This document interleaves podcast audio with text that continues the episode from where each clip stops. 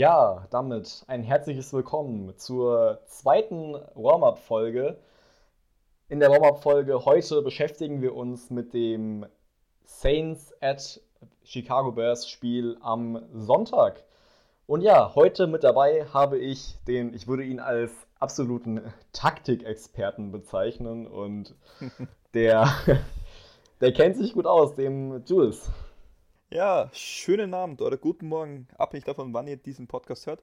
Ähm, ja, Experten würde ich mich noch nicht nennen, aber die Saison ist ja noch lang, da kann noch viel passieren. Oh ja, auf jeden Fall, du. Ähm, genau, ich wollte nochmal auf die Social Media Kanäle verweisen, logischerweise. Die findet ihr in der Beschreibung, sowohl zu dieser Folge als auch zum Podcast generell, auf welcher Plattform auch immer ihr das hier alles hört. Und wir wollten nochmal ein fettes Dankeschön für die guten Rückmeldungen oder die, ich sag mal, konstruktiven Kritiken, die wir bekommen haben, wollten wir uns nochmal bedanken. Und äh, wir sind auf den deutschen Podcast-Trends im Bereich American Football auf Platz 12, beziehungsweise 10, je nachdem, wie man die Fußball-Podcasts darunter abzieht. Dafür wollten wir uns auch nochmal bedanken für die äh, vielen Plays und ja, wir hoffen, dass es äh, weiterhin erfolgreich gut läuft hier in dem Who That Germany Podcast. Und ja, wir würden dann direkt jetzt mal anfangen mit, dem, äh, mit der ersten Topic diese Woche. Und zwar, wie letzte Woche auch schon, beschäftigen wir uns hier in der Warm-Up-Folge als erstes mit den Themen der letzten Woche in der NFL. Also was hat sich so getan grundsätzlich? Und ja, da steigen wir mal ein. Anfang der Woche oder Mitte der Woche gab es ja ja einige Trade-Gerüchte und auch Trades, die über die Bühne gegangen sind, wo jetzt am Wochenende oder am 3. November halt äh, die Trade-Deadline ist. Und da kann auch noch einiges passieren. Aber wir haben uns jetzt mal hier, ich würde sagen, so zwei Situationen rausgesucht, die sich über die, über die Bühne gegangen sind am Wochenende. Und da fangen wir mal an mit Everson Griffin. Der wurde zu den Detroit Lions von den Dallas Cowboys getradet für einen Sixth-Round-Pick. dazu ist anzumerken, dass Everson Griffin, genau wie Yannick Ngwaki letzte Woche, der zu den, äh, äh, von den Vikings weggetradet wurde, obwohl er erst am Anfang der Saison geholt wurde. Also auch Everson Griffin wurde bei den Cowboys erst am Anfang der Saison äh, äh, zu sich, also zu den Cowboys äh, geholt. Und da habe ich mich natürlich dann gefragt, ähm, Jules, du hast letzte Woche gesagt, ähm, die Vikings haben sozusagen so eine Art Tank-Taktik. Das heißt, dass sie ähm, schon diese Sorte sozusagen aufgeben und äh, Top-Spieler äh, teilweise weggeben für Draft-Picks. Siehst du hier eventuell eine ähnliche Taktik wie bei den Vikings oder ist das nochmal eine neue Situation? Ähm, naja, das ist jetzt so eine Sache. Man kann, ich glaube, in der NFC ist gleichzeitig tanken und um die Playoffs mitspielen. Aber, nee, Spaß beiseite. Ja, ich weiß, ich weiß nicht so genau. Es kann sein, dass das. Es war auch vor der Saison schon klar, dass die Dallas Cowboys Probleme in der Defense haben werden. Mit der Dak Prescott-Verletzung ist es natürlich nicht viel besser geworden. Äh, ich kann mir vorstellen, dass sie sagen, sie probieren jetzt da einen, äh, einen kleinen Rebuild für die Defense ähm, der 6-Runden-Pick wird da nicht viel weiterhelfen. Ich glaube, das ist eher, dass man sich ähm, bei der Salary Cap, dass man sich da ein bisschen Platz verschafft. Ich weiß jetzt nicht genau, wie viel davon Everson Griffin geschluckt hat, aber ich kann mir nur vorstellen, dass sie da ihm halt Platz schaffen wollen und für eine junge, äh, junge Defense äh, quasi den Weg freiräumen. Ob sie nochmal äh, vor der Trade Deadline aktiv werden, weiß ich nicht, könnte ich mir vorstellen. Aber das haben wir eh in der letzten Folge besprochen. Ich glaube, da heißt abwarten und Tee trinken. Genau. Genau, wir sind ja auch gestern erst die äh, Trade-Sonderfolge rausgekommen, auch in Bezug auf die Saints nochmal. Hört da gerne rein, falls ihr äh, euch nochmal im Bereich Trades, was noch möglich ist, alles in, informieren wollt. Genau, und die Cowboys generell ja dieses Jahr eher so ein, so ein Krisenteam, kann man schon fast nennen. Wir hatten jetzt auch, äh, eine, da gab es auch eine Entlassung vom Defensive Lineman, Don Terry Poe, der aufgrund von, ich muss kurz nachschauen, ähm, ja, Übergewicht, glaube ich, entlassen wurde. Und äh, auch Jerry Jones, der da irgendwie bei der Verkündigung davon sehr, über, äh, sehr ausfällig gegenüber einem äh, Reporter geworden ist. Und also das ist eine sehr ernste Situation bei den Cowboys gerade und auch eine sehr angespannte, nicht wahr? Ja, ich glaube, dort läuft es gerade nicht so rund und ich glaube, das ist das Letzte, was du willst bei den Cowboys, dass Jerry Jones nicht happy ist. Ich glaube, weil der hat da das alleinige Sagen und es ist ja, es gibt auch so kleine Tumulte angeblich schon im Lockerroom, dass man mit dem Coaching-Staff wirklich nicht begeistert ist, dass die eigentlich ja, genau. keine Ahnung haben, was die da machen. Aber ein D-Liner, der wegen Übergewicht rausgeschmissen worden ist, das habe ich halt auch noch nicht gehört. Aber Tja, zeigt einmal mehr. Es die, gibt nichts, was es nicht gibt in der NFL. Genau, ja, da gab es ja auch die, nach dem Cardinals-Spiel zum Beispiel, äh, dass sich anscheinend ein Spieler gegen das Coaching-Staff ausgesprochen hat, in, äh, anonym natürlich. Aber ja, also es ist wohl nicht die beste Saisonzeit für die, oder die beste Zeit für die Dallas Cowboys. Ich bin gespannt, was sie aus der zweiten Saisonhälfte machen. Playoff-Contender sind sie dank der Situation in der NFC East ja sowieso noch, aber ja, wir sind. Und, und die Chance auf den First Overall Pick haben sie auch noch. Gleichzeitig. Das ist, ja. Das ist die NFC East 2020. Auch gerne NFC Least genannt. Aber ja, genau. Okay, ähm, dann sind wir mit den Cowboys hier durch und wir kommen mal zu einem weiteren Trade, den wir uns hier rausgesucht haben. Ich würde sagen, vielleicht sogar etwas spannenderer Trade und etwas, ich sag mal, wichtiger äh, im Kampf um die Playoffs zum Beispiel. Und zwar wurde Carlos Dunlap von den Cincinnati Bengals zu den Cin äh, nicht zu den Cincinnati, oh Gott, zu den Seattle Seahawks getradet für einen Seventh, Seventh Round Pick und einen Offensive Lineman namens BJ Finney von den zu den Cincinnati Bengals damit. Ja, Carlos Dunlap äh, bei den Bengals ein, durchaus einer der, besser, einer der besten Pass-Rusher, neben Gino Atkins zum Beispiel auch schon etwas älter. Aber da fragt man sich natürlich, die Bengals, also war das einfach nur Unstimmigkeiten zwischen, die, zwischen Carlos Dunlap und den Cincinnati Bengals oder ist es vielleicht auch so die Taktik bei den Bengals, die älteren Spieler abzugeben? Ich meine, wir haben jetzt auch viel Trade-Gerüchte um AJ Green gehört, auch schon um Gino Atkins in der Vergangenheit. Und zwar, da, da frage ich mich schon immer so ein bisschen, Jules, wie siehst du das ungefähr? Also, ich, ich bin da relativ unsicher, was ja die Taktik genau ist bei den Bengals. Ähm, ich, ich, ich weiß jetzt nicht, wie, das, wie der Deal genau abgelaufen ist, aber ich kann mir nur vorstellen, also die Unstimmigkeiten glaube ich nicht, weil ich glaube, Dunlop ist ein Spieler, wo es eigentlich wenig Probleme gibt, was ich jetzt immer gehört habe. Ähm, ich glaube, das ist einfach nur, dass man sich ein bisschen Capspace holt, äh, beziehungsweise schafft. Ich glaube, er kann auch den Sioux sehr gut weiterhelfen, weil defensiv läuft es bei denen momentan noch gar nicht und das ist ihm halt dann doch kritisch, weil Russell Wilson ist so schön und die Offense, aber wenn du jedem Spiel 30 Punkte zulässt, bringt er halt die beste Offense auch nicht und ja, auf Seiten der Bengals, die haben jetzt, ich glaube, die haben jetzt ihren Franchise Quarterback gefunden und ich glaube, dass die jetzt sagen, jetzt, jetzt sind wir soweit, jetzt können wir ein neues Team bilden und ich glaube, dass das auch ein Team ist, die nochmal, glaube ich, vor der Trade Deadline aktiv werden und ich glaube, die wollen wirklich über die, in den nächsten Jahren wieder aktiv mit, äh, in den Play, äh, um die Playoffs mitspielen. Ja, also sehe ich tatsächlich relativ ähnlich. Also Joe Burrow auch eine, eine ja, ich würde sagen, von den Yards her ist er, glaube ich, mit oben dabei bei den Quarterbacks. Mörderisch. Absolut. Was das Rook, ja so. Ja, ohne Frage.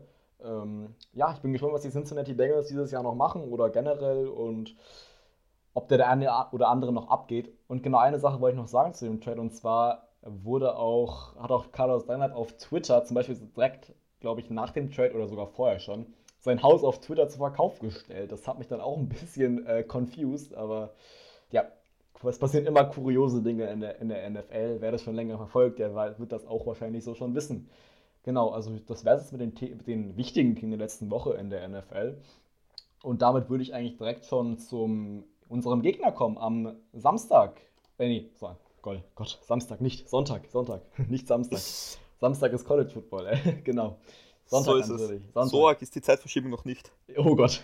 Genau, Zeitverschiebung ist doch auch irgendwie am Samstag, glaube ich, weiß ich gar nicht. Also das heißt, wir haben am Sonntag um 22.25 Uhr wieder das Spiel, also wieder eine Stunde später als letzte Woche. Also generell im Vergleich Quasi. zu. Genau. Quasi wieder die normalen Zeiten mit ja. 7 bzw.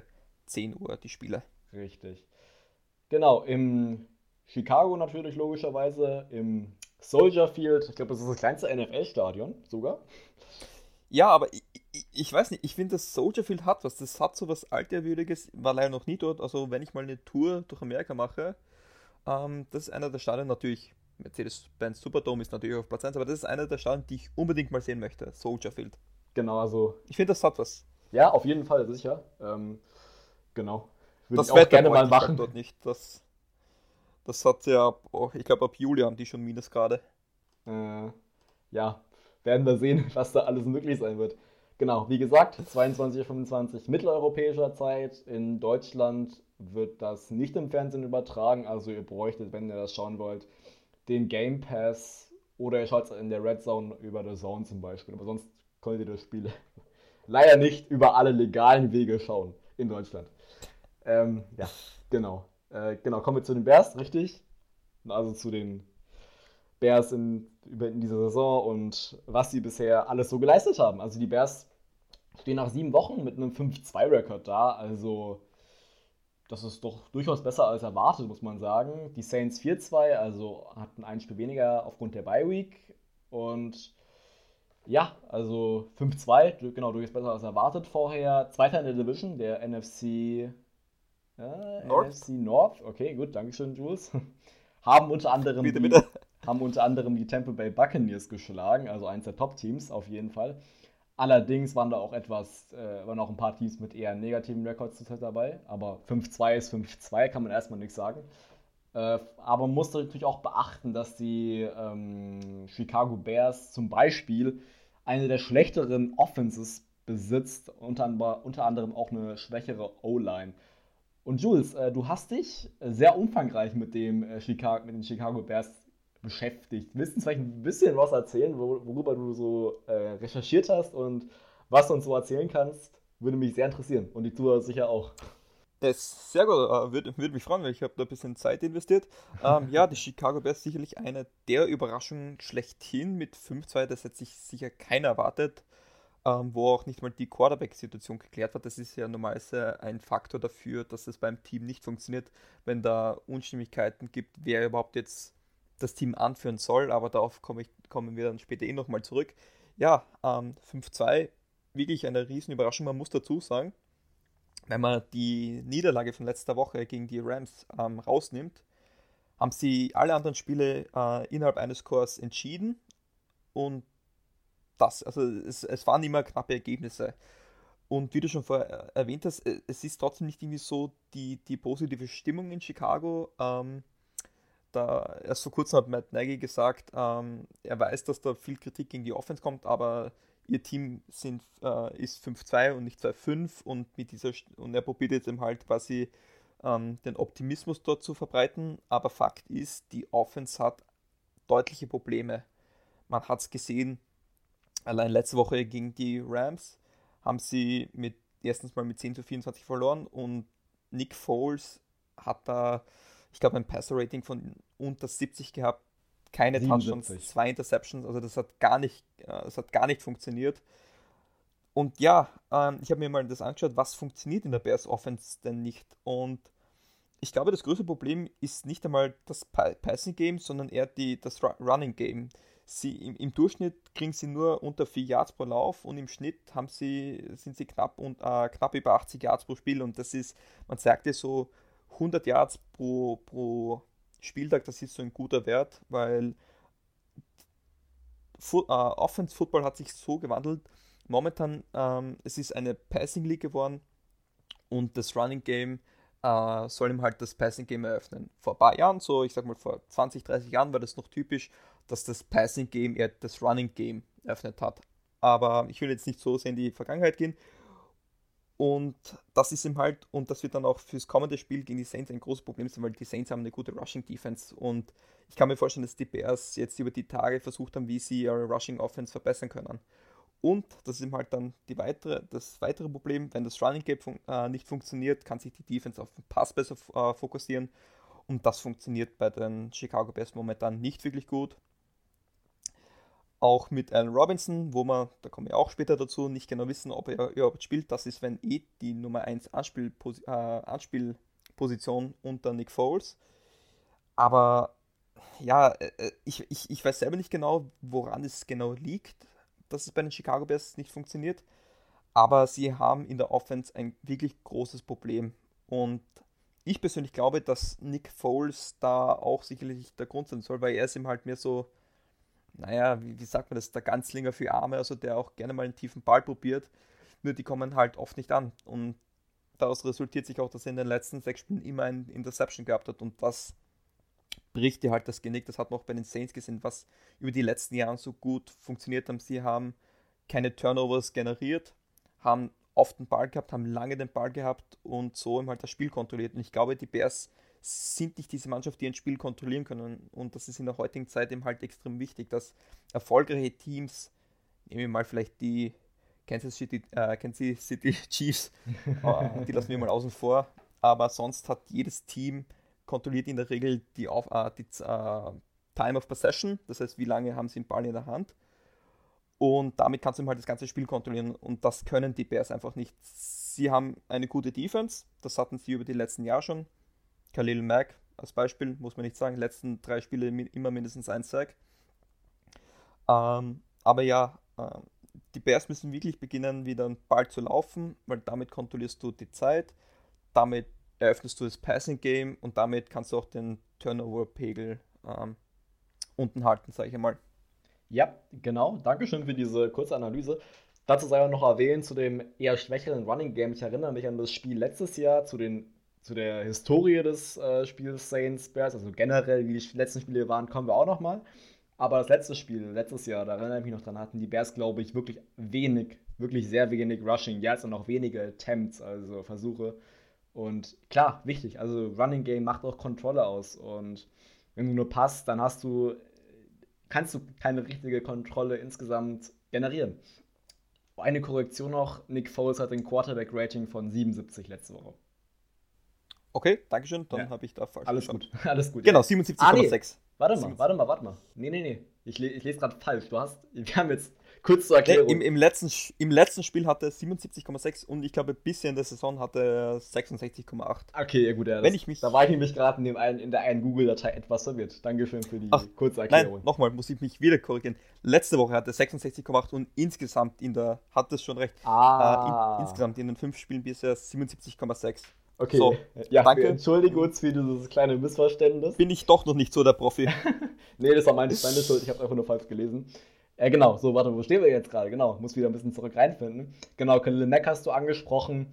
Äh, wird tough sein für unsere O-Line, definitiv. Hast ja erwähnt, dass er mindestens ein Sack in den letzten drei Spielen hatte. Und äh, ja, jetzt bleibt mir nach dem, was du gesagt hast, vor allem die Frage. Ich habe also zwei Fragen bleiben mir. Erstens, äh, jetzt mit der Situation der Bears, mit der schwächeren Offense, mit diesen, ich sag mal generell, der generell richtig fehlenden Kontrolle des Spiels, kann man vielleicht sagen, dass die Bears Zeit das schlechteste, beste Team der NFL sind?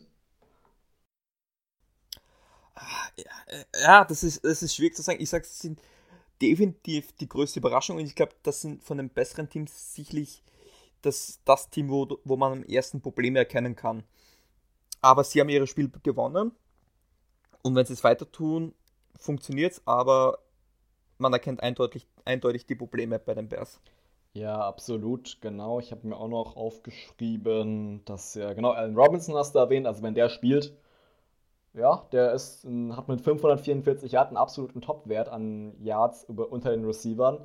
Genau, dann habe ich noch hier stehen, genau, Jimmy Graham und Ted Ginn, sein ehemaliger Saints-Spieler, Ted Ginn letztes Jahr noch, die letzten drei Saisons, glaube ich, kein schlechter Receiver äh, gewesen bei uns. Letztes Jahr ein bisschen unterbelichtet gewesen. Und Alan Robinson, äh, nee, Jimmy Graham, tut mir leid, Jimmy Graham, Anfang des Jahrzehnts äh, Tight End bei uns gewesen. Ich glaube, wir haben den auch gedraftet, wenn ich mich nicht täusche. Ähm, ja, ja, das ist dann am Anfang. Also bei dem, das war ein Tight End mit Wide Receiver Stats. Also das war, das war unglaublich, was ja. Breeze mit, mit Graham hat so ein bisschen noch die Titan-Position revolutioniert. Alle reden immer so über Brady und Gronk. Aber eigentlich muss man sagen, am Anfang war das eher so Jimmy Graham, Drew Brees Show. Ja, deswegen Aber war ich auch ein bisschen verwundert, als ich neulich die, die Top 5 All-Time oder Top 6 All-Time Quarterback Titan Connections äh, gelesen habe und ich dann nicht Drew Brees und Jimmy Graham gesehen habe. Mag vielleicht daran liegen, dass, liegen, dass äh, Jimmy Graham relativ kurz. kurz bei den Saints war, genau. Ja, das ist ein möglicher Grund dafür. Bisschen schade, aber ich bin gespannt, wie die beiden gegen uns spielt werden. Äh, beide waren auf dem Injury Report äh, zwar gelistet, wozu wir nochmal kommen. Äh, ja, genau, darüber, darüber, darüber reden wir später. Dazu kommen wir später. Genau. Es sei noch erwähnt, dass keine Fans im Stadion sein werden am Sonntag. Also das Spiel wird wahrscheinlich vor leeren Rängen stattfinden in Chicago, im Gegensatz zu uns, wo jetzt Fans dabei sind wieder. Genau. Okay, kommen wir zu der Historie des Saints-Bears-Spiels, also wie die Spiele bisher generell, alle Spiele, die sie bisher in der NFL hatten. Dazu kann ich sagen, dass die Saints 16 zu 15 in der All-Time-Serie führen, also eigentlich nur knapp, also seit 1967 ist, denke ich mal, nicht so aussagekräftig für dieses Spiel. Viel aussagekräftiger ist vielleicht sogar die Statistik der letzten fünf Spiele, die die Saints alle gewonnen haben über die letzten Jahre verteilt. Also von 2011 bis 2019 gab es fünf Spiele. Alle, ich schaue gerade mal drüber, ja, relativ klar gewonnen. Also nichts, was mehr als ein Touchdown entfernt war. Genau. Leider ein wichtiges Spiel mal verloren gegen die Bears. Das, das war das NFC, NFC Championship Game. NFC Championship Game, genau. 2006. das war ärgerlich. Aber das war, man das muss sagen, das war der Anfang. Aber das, das, war schon lange her, lange das, her. Ja, das war der Anfang der Breeze. Zukunft. Das war der Anfang der Breeze, äh, äh, äh, der Breeze Ära bei den Saints. Okay, absolut. Ja, wäre ich, wären wir, denke ich mal, mit den Bears im Grundsatz durch. Wir haben gesagt, wir sprechen genau. mal den Injury Report an von den Chicago Bears. Ja, aber bevor wir dazu gehen, ich möchte doch ein, weil ich habe eine, wir haben eine interessante Frage bekommen. Ah ja, ähm, stimmt, genau. Da nochmal, da nochmal bitte, wenn es etwas gibt, was euch schon immer zu den Saints oder zu einem Gegner oder allgemein über Football interessiert hat, ähm, bitte stellt uns ruhig die Frage, würden uns freuen, wenn wir die dann in, in der nächsten Folge mal behandeln könnten. Und da haben wir eine interessante Frage bekommen, ähm, wie das jetzt eigentlich mit der Quarterback-Situation bei den Bears ausschaut. Und ich habe mir das mal kurz angeschaut. Ähm, und das ist wirklich eine, eine gute Frage. Ähm, ich ich habe mir nur kurz ein paar Notizen rausgehört. Heißt, Mitch Trubisky wurde am Anfang der Saison gebancht. Ist anscheinend doch nicht die Zukunft. Nick Foles dafür über den Sommer geholt, hat einen Dreijahresvertrag unterschrieben. Ähm, und jetzt die Frage, wie, wie wird da die, dann die Zukunft ausschauen? Also für mich gibt es nur eine Möglichkeit und das ist einen, einen Rookie Quarterback draften, früher oder später. Und der soll dann unter Nick Foles ähm, quasi heranwachsen, weil ich kann mir auch nicht vorstellen, dass Nick Foles die Lösung ist. Oder glaubst du, dass die nochmal zu Trubisky zurückkommen? Nee, also es ist, ist, schwer zu sagen. Trubisky hatte ein gutes Jahr bei den Bears in der ersten Saison, glaube ich, als sie die Playoffs gemacht haben. Und dann sehr fahrlässige Spielweise auf einmal gehabt. Schon davor teilweise, aber da war es nicht so auffällig, weil die Bears in den Playoffs waren, haben nur wegen dem blöden Kick da verloren bei dem einen Spiel. Äh, ich bin mir nicht ganz sicher. Trubisky ist ja jetzt nicht zwingend der schlechteste Quarterback, aber äh, ich kann mir vorstellen, dass man mit den beiden Quarterbacks nicht viel länger weitermacht. Also ich weiß nicht, wann läuft der Vertrag von Trubisky aus? In zwei Jahren? Na, ich glaube, der, der ist äh, heuer im, im, im, letzten Vertragsjahr, was ich, Echt, äh, was ich weiß. Der wurde 2017 das jetzt sein letzter Vertragsjahr sein? Ah ja, auf jeden Fall, stimmt, genau äh, wenn der noch nicht verlängert hat oder nicht die, äh, die, äh, diese Option ja, gezogen wurde, ist es eine schwierige Situation bei den Bears. Also ich könnte mir durchaus vorstellen, dass sie da was draften werden. Allerdings und ist da schwer. ist dann man halt bedenken, 5-2-Rekord nicht mehr so ja, genau. Vorteil. Eben das, genau. Das ist eher Nachteil, dass die da jetzt eher gut gestartet sind.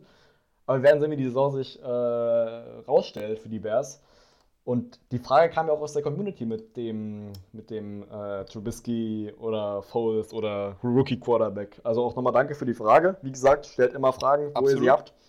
Ich habe noch eine Frage gesehen, glaube ich, in einer unserer Insta-Posts.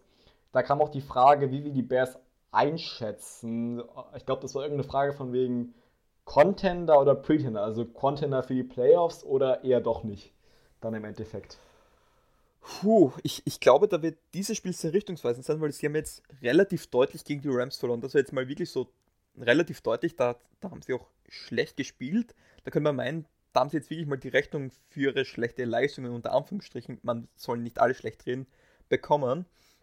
Und ich glaube, dass das Spiel gegen die Saints und auch gegen die, die in den nächsten Wochen da wirklich richtungsweisend sind. Ich ja, ich glaube, das geht so alles zwischen 8 und 8, 7, 9, 9, 7 Rekord. Ich glaube, ich glaube um die Playoffs, wenn sie nicht mitspielen, ich glaube, sie werden sich in der Offense ein bisschen fangen, aber ich glaube, es wird dann noch ein paar knappe Partien gehen, die dann nicht zugunsten der Bears ausgehen. Also, ich, ich würde sie jetzt nicht so schlecht einschätzen, wie alle sagen, aber ich glaube, dass die, die werden am Ende der Saison im Mittelfeld, Mittelfeld landen und ich finde, dort gehören sie dann auch hin. Ja, also. Aber die Defense mich gerne ist, eines Besseren bildern. Ja, die Defense ist sicher sehr wegweisend dann weiterhin, wenn die Offense nicht so krass gut läuft, weil dann ist die Defense definitiv sehr wichtig. Ja, genau. Danke nochmal für die Fragen. Wir beantworten sie hier in Warm-up und genau. Gut, kommen wir zum Injury Report jetzt zu den Chicago Bears erstmal, oder? Ja. Oh, ich habe aber da, vielleicht sollten wir doch mit den Saints zuerst. Nee, ich sag nur so viel Breaking News bei den Saints. Ich habe einen Report bekommen Oh. Dazu später mehr machen wir noch schnell die, die Bears. du, du, halt, du, hältst mich hier auf Folter, du. Da schaue ich direkt mal nach. Aber fang mit den Bears ruhig an, ja.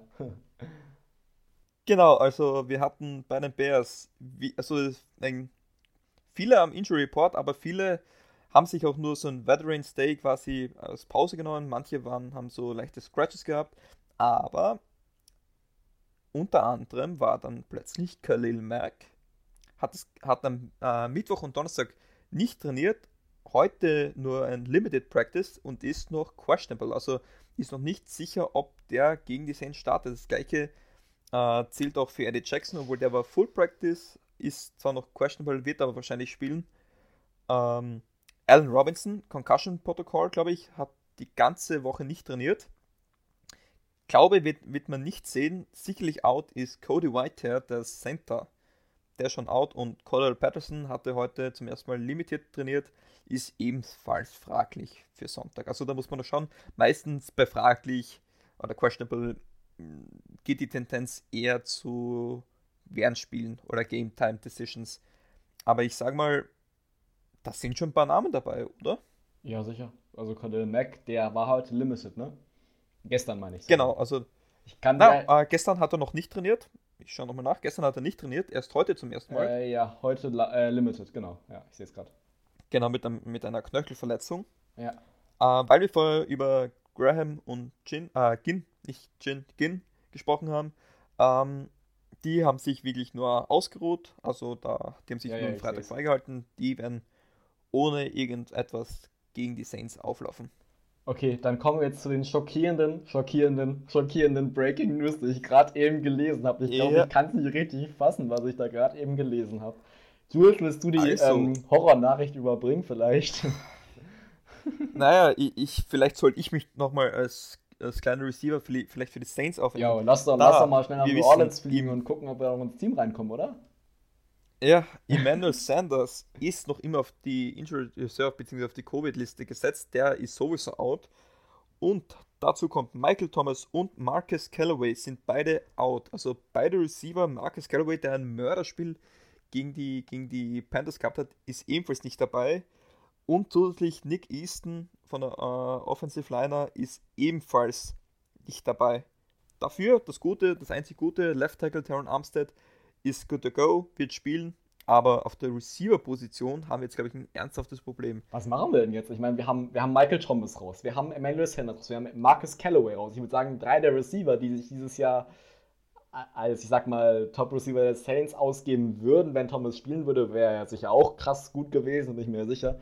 Aber Callaway, der hat ja letztes Jahr so ein super Spiel gehabt und jetzt ist der auch weg. Jetzt haben wir unser Nummer, also wir haben jetzt, da haben wir noch äh, zum Beispiel Traquan Smith, ähm, Deontay Harris und dann wird es langsam eng an Wide Receiver. Wir haben Juban Johnson, Johnson wie, genau Johnson. Äh, dann nehmen halt die Saints nehmen halt Austin ein Team K. viel mit Titans, also Josh Hill, Taysom ja, Hill. genau. Jared Cook wird wahrscheinlich auch wieder relevant. Ach, und ich habe nicht, ich habe den Sünde, äh, Schande über mich, ich habe den Falcons Titan in meiner Fantasy Liga aufgestellt. Ah. Ui, ui, ui, ui, ui, Schande, Schande über mich, weil ich glaube, Jared Cook ja, der wird relevant heute. Und da möchte ich jetzt nämlich kurz über einen Spieler sprechen von den Saints. Ja. Ähm, Marcus Callaway. Da war er ja wirklich jetzt vor dem letzten Spiel, weil da haben wir alle gedacht, Drake und Smith, das muss sein Spiel werden. Und dann kommt der raus und performt so gut. Und jetzt ist der ebenfalls draußen. Das ist bitter. Das ist sehr bitter. Wie, wie, wie, siehst du das jetzt, wie wird da die Offense reagieren? Weil was mir, was mir aufgefallen ist, es, es sah aus, als hätte Drew Brees mit dem schon eine eigene Chemie entwickelt. Ja, das hat mich so ein bisschen.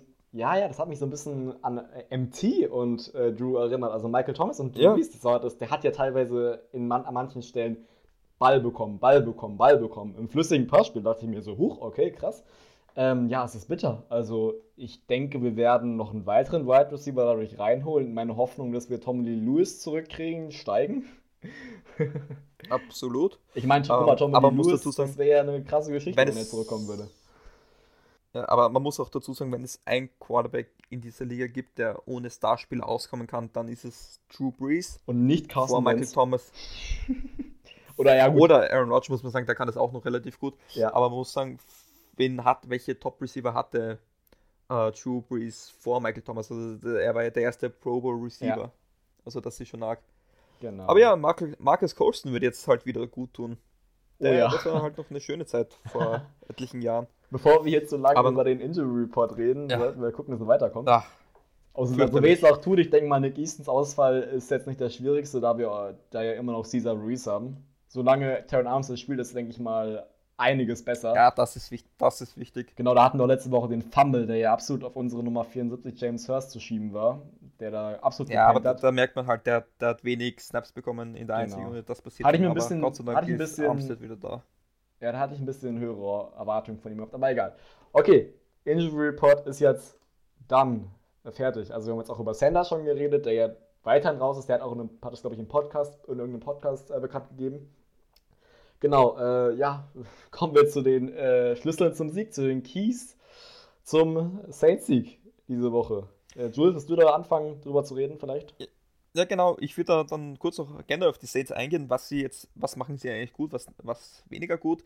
Ähm, beginnen wir mit den guten Nachrichten. Die Offense scheint wieder zu funktionieren, vor allem jetzt ähm, Saints im Oktober, das, äh, oder sagen wir so, Saints im September ist eher zum Vergessen, dafür Saints im Oktober ist dafür sehr schön zum Anschauen. Das war heuer, glaube ich, genauso. Wir sind, ich glaube, die letzten 15 Spiele im Oktober umgeschlagen. Drew Brees hat wieder wirklich performt über die letzten Spiele, vor allem gegen die Panthers. Er bringt wieder den Ball an, er wirft mehr und das war, das habe ich, ich glaube, in der allerletzten Folge mal angesprochen. Das ist etwas, was mich gestört hat, dass das Play Calling etwas so gewirkt hat, als wollte man Drew Brees nicht den Ball geben. Und das hat sich jetzt geändert. Und jetzt wirft Drew, äh, jetzt wirft Brees wieder mehr, auch bei First Down und die Bälle kommen auch an.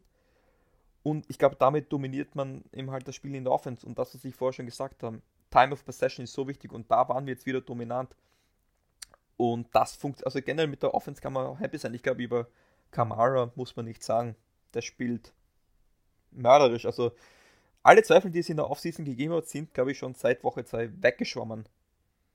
Und ja, ein Spieler, zu dem ich jetzt reden möchte, ist noch Drake Smith weil was, was dir sicher auch aufgefallen ist, der hatte letzte Woche nicht das Spiel, von, was man sich von ihm erwartet hat. Ich glaube, er hatte vier Catches für ein bisschen über 20 Yards. Mehr. Aber mehr, was mir ja. aufgefallen ist, Drake Smith ist in crucial, in crucial Situation, ist das der Spieler, zu dem Breeze gerne wirft. Also so bei dritter und lang oder gerne bei dritten Versuch ähm, wirft er gerne auf Smith und Smith fängt doch die Bälle. Er hat heuer 25 Targets gehabt und 20 Mal davon den Ball gefangen das ist schon sehr gut. Also ich glaube, es ist trotzdem ein gewisses Vertrauen da. Und jetzt gehen die Receiver wirklich aus. Also vielleicht ist das dieses Drake und Smith-Spiel, von dem wir alle jetzt schon die letzten Wochen geredet haben.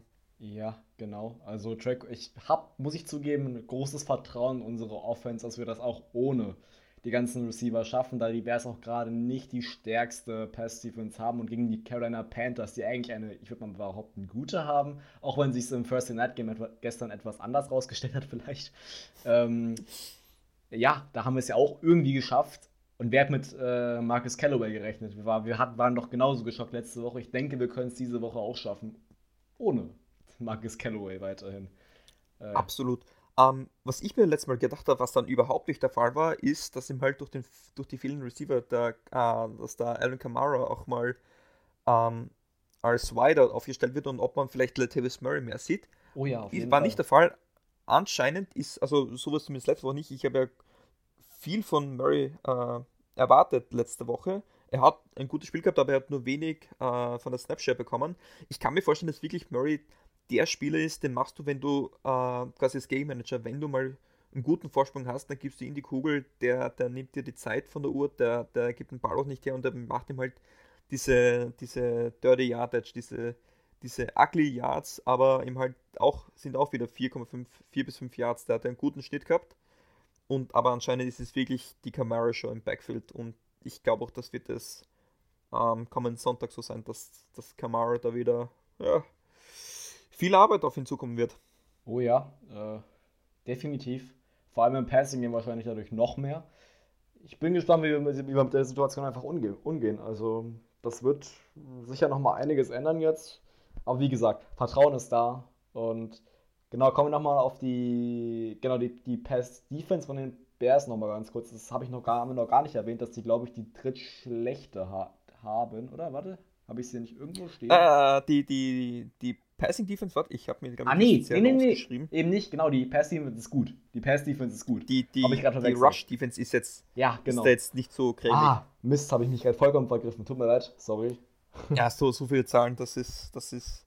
es geht ja nur darum, dass wir, dass wir da einen Überblick schaffen. Diese Stats, das ist ja auch sowas ganz ekliges. Aber nein, ähm, sie haben eine gute Passing-Defense und ich glaube, das wird so ein bisschen so sein wie gegen die, gegen die Panthers. Die hatten ja auch eine gute Defense, Ja, ja, aber jeden underneath, also das sind die kurzen Pässe, die sind schwer zu verteidigen und ich glaube, ich glaube, es ist nicht zu erwarten, dass Drew Brees jetzt die 60 Yards Pässe da gegen die Bears rausschleudern wird, oder? Also, wie brauchen sie nicht so? Wir haben, die, wir haben diese tiefen Bomben von Drew Brees doch recht selten bisher gebraucht, oder? Und wenn er sie ge geworfen hat, dann war, kamen sie doch auch meistens an, oder? Täusche ich mich da gerade? So ist es. Und ich So meine, ist es. Drew Brees ist der wahrscheinlich genaueste Quarterback im Passing Game, den die NFL wahrscheinlich mit jemals gesehen hat. Der muss nicht immer äh, 60 Yards tief werfen. Der, der, den, das reicht, wenn der mal so, einen- so einen schönen 20, 30 Yard Pass raushaut, der auf den Punkt genau ist. Und man sieht es auch, der erfüllt ja die, erfüllt ja die, ähm, äh, die Completion Percentage in der Liga an. Von den Starting Quarterbacks. Yes. Du hast gesagt, er ist ein, einer der genauesten Quarterbacks. Er ist der genaueste Quarterback. Er hat auch heuer wieder 72,64% aller Pässe angebracht und hat momentan ein Rating von über 100, also 105,8. Das ist jetzt wieder der Drew Brees, langsamer Start, aber ich glaube, der kommt jetzt wie, wieder wirklich in Form und ich glaube, dadurch wird die Offense wirklich nochmal gefährlich. Aber sicher, Bears Defense, die ist nicht ohne Khalil Mack, ähm, aber auch die Secondary ist dort richtig gut. Ja. Und da hätte ihm halt ein Michael Thomas schon gut getan. Aber ich glaube, Offense ist, ist, ist, wird nicht unser Problem sein. Aber ja, schauen wir mal auf die an- andere Seite des, des Feldes.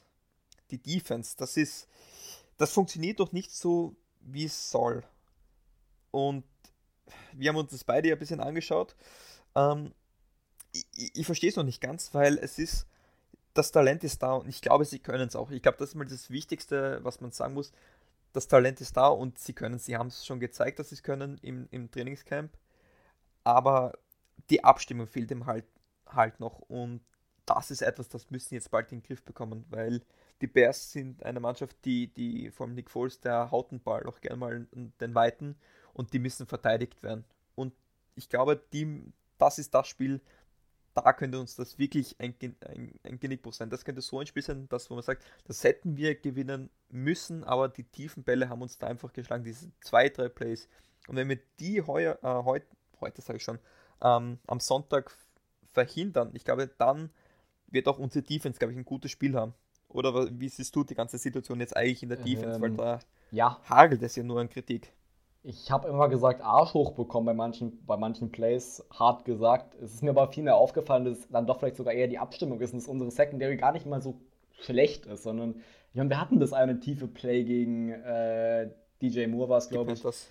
Da war, Ja, ich genau. meine, was ist passiert? Ähm, hier, Marcus Williams, unser Safety, ich glaube Free Safety, wenn ich mich nicht täusche, ist bei einer Cover 2 Genau. Coverage hat er die Outroute gedeckt und ist runtergegangen. Somit wurde der Raum, äh, war der Raum, wo äh, DJ Moore reingelaufen ist, tief, die Post, war frei, weil, äh, weil ähm, Malcolm Jenkins auf der anderen Seite war. Genau, und ich muss da ehrlich sagen, ähm, sicher, es sieht so aus, als, als wäre Marcus Williams, äh, wäre das die Schuld von Marcus Williams, aber im Prinzip eher nur seinen Job macht, weil, weil der Post geht rüber zum anderen Safety und in einer perfekten Welt, ähm, ja, muss das der andere Safety in dem Szenario machen, weil das ist eben halt, da hat Marsh, äh, Latimore ganz, ich, ich, ich will jetzt nicht viel Zeit verschwenden, nur ganz kurz, ähm, es waren zwei Spieler, ähm, in Richtung Latimore, der hat die kurze äußere Zone gehabt, die sogenannten Flats. Und da kann er sich jetzt entscheiden, nimmt er den tieferen oder den, den vorderen. Nimmt er den vorderen, müsste eigentlich äh, ähm, äh, Williams den, den tieferen nehmen. So war das auch. Also theoretisch haben die alles richtig gemacht.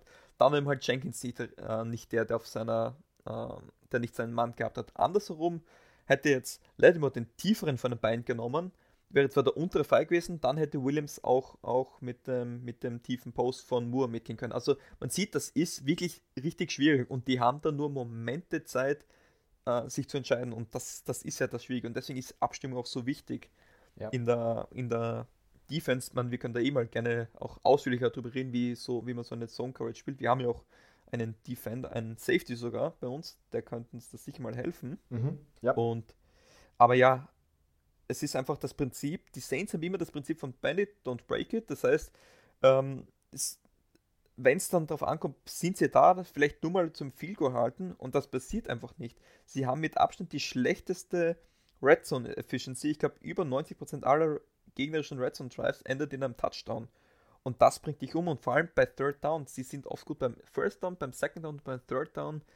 Erlauben sie ihm halt das, das Big Play. Und da muss dann eben halt einerseits die Secondary einen besseren Job machen und da muss ihm halt auch die die Front 7 einen guten Job machen. Also Front 7 ganz kurz, das ist die Defensive Line und die Linebacker prinzipiell und die müssen dann halt auch die äh, Nick Foles quasi die Hölle heiß machen. Ja. Aber das ist jetzt so mein, also siehst du eher für, für den kommenden Spieltag, siehst du da eher die, äh, musst du eher äh, die Secondary einen guten Job machen oder die, die, die D-Line quasi? Die O-Line, ich würde die O-Line, die O-Line ist ein klarer Angriffspunkt der Chicago Bears und das wird unsere Defense sicher, äh, unsere D-Line sicher schaffen, da durchzukommen. Damit habe ich gerade absolut keine Zweifel, da unsere Defensive Line, glaube ich, aktuell komplett fit ist zurzeit. Aber es ist halt deswegen umso wichtiger, dass unsere Secondary, äh, nee, warte, unsere, doch unsere äh, Secondary gut funktioniert. Gegen die dann doch nicht schlechten Receiver, wenn Aaron Robinson spielt, wovon man aktuell nicht ausgeht, äh, dann könnte es gefährlich werden. Wenn er nicht spielt, dann ist es nochmal natürlich ein Vorteil für uns. Aber das spielt auch nicht nur über einen Spieler aus, es sind mehrere Receiver. Und ich bin gespannt. Also ich könnte es nicht direkt sagen, aber ich würde behaupten, dass es wichtiger ist, dass unsere Secondary die Abstimmung dieses Mal wirklich komplett stimmt. Absolut. Sehe ich absolut genauso. Okay, bevor wir jetzt wieder zu lang die Folge aufnehmen, wir sind, glaube ich, schon bei 40 Minuten oder so, kommen wir schnell zu den Keys zum Sieg. Ganz kurz gesagt, ja, ähm, dann beginne ich mal. Also ich, ich habe mir aufgeschrieben, Drew Brees einfach soll dort wo, weitermachen, wo er aufgehört hat. Ball gut verteilen, Uhr kontrollieren. Das, ist, das sind nämlich die Saints, wie sie ihre Spiel bisher gewonnen haben und wie sie am gefährlichsten sind. Das hat gegen die Panthers gut ausgehört in der Offense. Da müssen sie jetzt einfach weitermachen. Ähm, was, glaube ich, auch interessant wird, ist Ryan Ramchick gegen Khalil Mack. Wie man vorhin schon angesprochen hat, Mack in den letzten drei Partien immer mindestens ein Sack das wird sicher was zum Schauen sein, generell wie die O-Line performen wird. Und dann eben halt, wie wir eben halt gesprochen, die äh, Defensive Front beziehungsweise die Secondary müssen ihren Job machen, Foles zu Fehlern zwingen und die Secondary muss wieder ihre Abstimmung finden und dürfen eben halt nicht diese tiefen Bälle zulassen und keine dummen Strafen. 100% kann man eh die Strafen nie finden, aber zumindest keine allzu dummen Strafen kassieren. Das haben wir auch in den letzten zwei Spielen, glaube ich, einigermaßen gut geschafft. Absolut. Genau, also okay. Also Disziplin ist wieder in die, geht wieder in die richtige Richtung. Ich habe noch aufgeschrieben, ganz kurz, ich habe noch aufgeschrieben, dass wir an die gute offensive Leistung anschließen sollten. Das flüssige Passing, äh, Passing Game und das Run Game war ja auch gut eigentlich. Und Camara richtig einsetzen gegen die etwas schwächere Run Defense. Also richtig einsetzen ist schwer zu definieren, aber halt einfach die, die richtigen Momente finden, um Camara ins Spiel mit einzubringen, sowohl im Passing Game als auch im Running Game, weil der Typ wird ich sage es jetzt schon, auf jeden Fall 100 plus Total Yards haben. davon ist definitiv auszugehen. Ich glaube, davon kann man, also wenn die Offense funktioniert, Camaro auch 150 Yards, äh, Scrimmage Yards kann ich mir da gut vorstellen. Würde ich auch gerne mal 200 sehen. Bin ich gespannt, wann es passiert. okay, gut. Jo, dann kommen wir zu den letzten Punkt der heutigen Folge. Tatsächlich schon. Yeah. Wir haben uns entschieden, Zeit verfliegt. Die Zeit verfliegt, auf jeden Fall. Ähm, kommen wir, zu, wie schon letzte Woche, zu den vier Thesen des Spiels, die Hot Takes. Ähm, ich denke mal, da werden wir auch sicher eine auf Instagram posten. Achso, sei noch generell gesagt, wir sind sehr aktiv seit auf Instagram, sprich was News und so Standings in der NSC South und Hot Takes angeht. Schaut gerne auf Instagram vorbei, da posten wir, beziehungsweise ich, also die anderen auch sicher, ähm, Sachen zurzeit, so wie auf einem, ich sag mal, guten News-Instagram-Kanal. Also wenn ihr da folgen wollt, um aktuelle News auch generell zu den Saints zu haben, äh, ja, schaut gerne rein, folgt uns da gerne. Genau. Absolut, ich finde das gerade eine gute Idee. Wir posten einfach die Thesen auf Instagram und ihr könnt dann direkt mitmachen und meinen, was meint ihr? Werden diese genau. Thesen aufgehen oder nicht? Dann schauen wir mal, wie so, wie so unsere Hörerschaft sind ja auch viele Saints-Profis dabei. Vielleicht können die das sogar besser als wir. Wer weiß. Ja, wer weiß. Genau, äh, kommen wir. Okay, vier Thesen. Vier Thesen, genau. Fangen wir an. Wie jeweils genau zwei Thesen zu den Bears und zwei Thesen zu den Saints. Fangen wir an mit den Bears, wie letzte Woche schon mit den Panthers. Also, ich habe mir aufgeschrieben, wir haben ja vorhin schon über Ted Ginn und Jimmy Graham geredet, ehemalig Saints. Und da habe ich mir eine These ausgedacht. Es könnte wäre doch lustig, wenn die beiden jetzt ausgerechnet jetzt gegen die Saints äh, krass gut performen würden. Da habe ich aufgeschrieben, Ted Ginn und Jimmy Graham holen zusammen über 100 Receiving Yards oder Total Yards, können wir auch sagen eigentlich, und mindestens einen Touchdown, also beide zusammen. Äh, würde ich dich anfangen lassen? Glaubst du, was glaubst du? Könnte ich mir schon gut vorstellen. Jimmy Graham performt mit Nick Foles gar nicht mal so schlecht, vor allem in der Red Zone. Haben wir gerade gesprochen, Red Zone ist irgendwie nicht ganz so unseres. Und was mir immer aufgefallen ist, wenn Ted Ginn gegen die, äh, wie er noch bei den Saints gegen die Panthers gespielt hat, hat er da immer relativ gut performt. Das könnte ich mir sogar vorstellen. 100 Yards und ein Touchdown. Ja, sage ich, das, das schaffen die sogar, glaube ich. Vor allem okay. mit Robinson, der wahrscheinlich nicht spielen wird. Das könnte ich mir dann schon vorstellen. Okay. Äh, ja, Jimmy Graham, absolut Top-Receiver. Ted Ginn noch nicht so drin bei den Bears. Ähm, ich sage tatsächlich, zusammen werden sie nicht über 100 Yards holen. So einfach als Hotcheck vorne raus. Ich glaube nicht. Ja, sehr gut. Glaubst äh, du, dass sie zumindest einen Touchdown Ja, schaffen? sicher. Also Touchdown könnte ich mir vorstellen. Aber ich glaube, dass Jimmy Graham gut spielen wird, Ted Ginn aber eher unterbelichtet bleiben wird. Also ich habe mir eine These ausgedacht, aber ich bin da eher negativ äh, drauf ja. eingestimmt. Bei, bei Ginn wird es wahrscheinlich darauf auskommen, ob er einmal den 80 Jahre fängt oder nicht. Genau.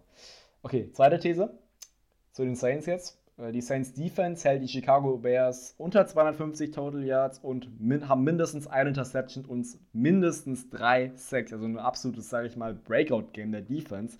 Haben wir ja schon drüber gesprochen, dass es mal schön wäre, sowas zu sehen. Jules? Ja, es wäre jetzt ein bisschen widersprüchlich, wenn ich sage, Ginn und Graham zusammen über 100 Yards. Aber ich glaube, dass das ist schon möglich, dass sie unter 250 Yards halten. Also die eine Interception 3-6 könnte ich mir vorstellen, wenn die D-Line jetzt wirklich mal ausbricht, wenn jetzt das Camp Jordan Game mal kommt. Ja, sage ich, ich, ich, ich, ich, ich, ich habe das Vertrauen in unsere Defense nicht verloren. Ich sage ja, das schaffen sie. Es würde mein Herz brechen, wenn wir es nicht schaffen würden. Wenn alle Teams, vor allem die LA Rams letzte Woche, die Bears äh, in der Offensive bzw. Defensive so vorführen und dann kommen wir und äh, verkacken es wieder. Also ich habe die Hoffnung und ich sage, wir schaffen das tatsächlich endlich mal. Okay, äh, dritte These auch zu den Saints jetzt nochmal. Wir haben ja auch schon über die Pass-Defense äh, geholt. Äh, ge oh, was laber ich? Gott. Wir haben über die Pass-Defense schon geredet, genau. Und die ist ja besser, durchaus von den Bears. Und da habe ich mir aufgeschrieben, äh, Drew Brees holt vielleicht gegen eine der stärksten Pass-Defense der NFL 250 plus Yards und mindestens zwei Touchdowns. Absolut definitiv, der hat jetzt so gut performt in den letzten, in den letzten Wochen. Ähm, hatte, glaube ich, das äh, beste Rating im Monat Oktober. Guter Spiel findet am 1. November statt, aber das, das nehmen wir mit. Also ich glaube, die Form stimmt. Und ja, Callaway fehlt. Also sie haben ja keinen Receiver, aber wie viel, wie viel Yards hast du gesagt? 250? 250. Oh, ja, doch, schaffen es. Truby schafft das. Drew Brees kann mit schlechteren Receivern sich sicher auch durchaus gut umgehen. Ich sag auch, wir, dass Drew Brees das holen wird und uns unter einer der stärksten Pass-Defense der NFL standhält. Okay, letzte Böse These. Zungen würden sagen, dass jetzt anders die Slants laufen muss. Kein Kommentar. Okay. Letzte These zu den Chicago Bears nochmal. Ganz, ganz simple These, die sich auf der Statistik zu Khalil Mack beruht. Und zwar, Khalil Mack holt mindestens einen Sack, wie in, wie in den letzten drei Spielen es schon der Fall war. Hätte ich prinzipiell gesagt, schafft, schafft er, schafft er, weil der ist eben halt so ein Ausnahmespieler, aber jetzt habe ich schon dreimal Ja gesagt. Wir haben eine, ich glaube, Ryan Ramsey ist einer der besten Tackles in der Liga. Der schafft das. Kein Sack von Khalil Mack. Okay, das ist, äh, das ist schwer zu sagen. Kommt auf die Tagesform von Ryan Ramchick an, aber gegen so einen Top-Pass-Rusher kann mal so ein Sack zugelassen werden. Ich sage, er holt mindestens einen Sack. Sehr gut. Jo, okay. Äh, wir sind jetzt bei 49 Minuten. Ich würde sagen, wir haben es dann doch nochmal gut getimt. Okay, dann bedanken wir uns ja. äh, beim Zuhören unseres Warm-Up-Podcasts. Wie gesagt, gebt uns gerne Rückmeldungen über unsere Social-Media-Kanäle. Twitter, Instagram, YouTube findet ihr alles in der, in der Beschreibung. Und ja, dann war es mir eine Ehre. Danke, Jules, für deine umfangreichen äh, Statistiken und deine umfangreiche Analyse zu den Saints und den Bears vor allem. Bin ich, finde ich jede Woche ich aufs Neue erstaunlich. Ja, ich sag danke, für die, dass du uns da so schön durchgeführt hast durch den ganzen Podcast. Absolut. Hat mal wieder richtig Spaß gemacht. Ja, mir auch. Es ist mir eine Ehre, an dem Podcast teilzuhaben. Äh, ja, dann hoffen wir, dass wir äh, bis nächste Woche in den Trend Sommer ein bisschen höher gekommen sind, unsere Zahlen nochmal ein bisschen steigen, würde uns sehr, sehr freuen. nee, Spaß es geht um den Spaß bei der Sache. Wir freuen uns, wenn viele Leute einschalten und wenn die Saints-Community stark ist. Ja, damit äh, wäre die Folge jetzt zu Ende. Äh, ihr hört die Jungs im Spielrückblick dann in der Overtime-Folge, wahrscheinlich am Dienstag. Und bis dahin sind wir raus und in dem Sinne zum Abschied ein Who Dat? Who that?